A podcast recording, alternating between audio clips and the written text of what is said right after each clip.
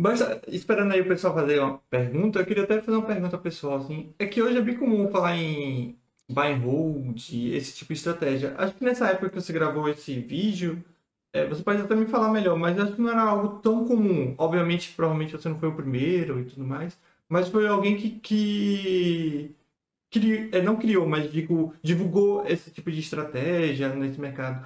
Eu queria saber como o mercado, ou como as pessoas ao seu redor, quando você meio que fazia parte do mercado, via esse tipo de approach que você tinha, esse tipo de discurso, né? Porque hoje é muito fácil falar, pô, eu aprendi com baixa, sei lá, buy and hold, blá, blá, blá, blá, blá. Só que nessa época acho que não era algo tão difundido. Estou correto? Estou errado? Não, você está certo. Depois vou responder aí do pessoal.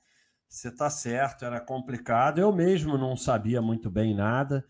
A gente está. Esse vídeo é um pouco mais recente, mas a gente está falando de uma época agora de internet, de não sei o quê, mas eu peguei o mercado quando não tinha internet, tinha que estudar em livro e não sei o quê. E é, nem eu tinha muita certeza de nada disso, né? Eu já fiz trade com ação, já fiz lambança, já fiz um monte de coisa. Mas é, eu, tudo nasceu de eu ir percebendo que ninguém ganhava.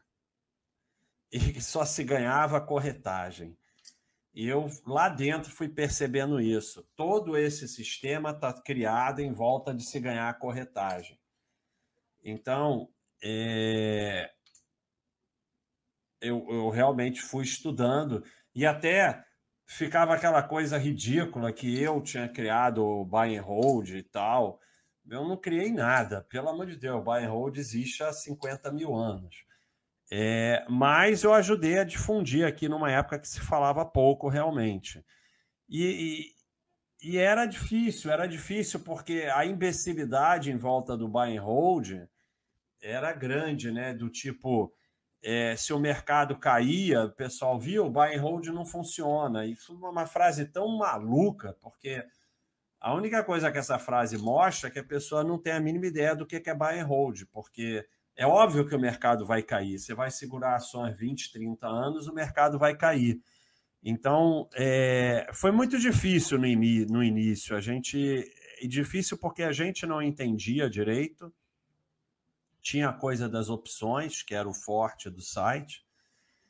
É... Mas eu, engraçado, eu falei isso aqui no chat com o Mili, eu nunca consegui vender. Eu vendi porque eu levei ferro e fui obrigado a vender para pagar ferro.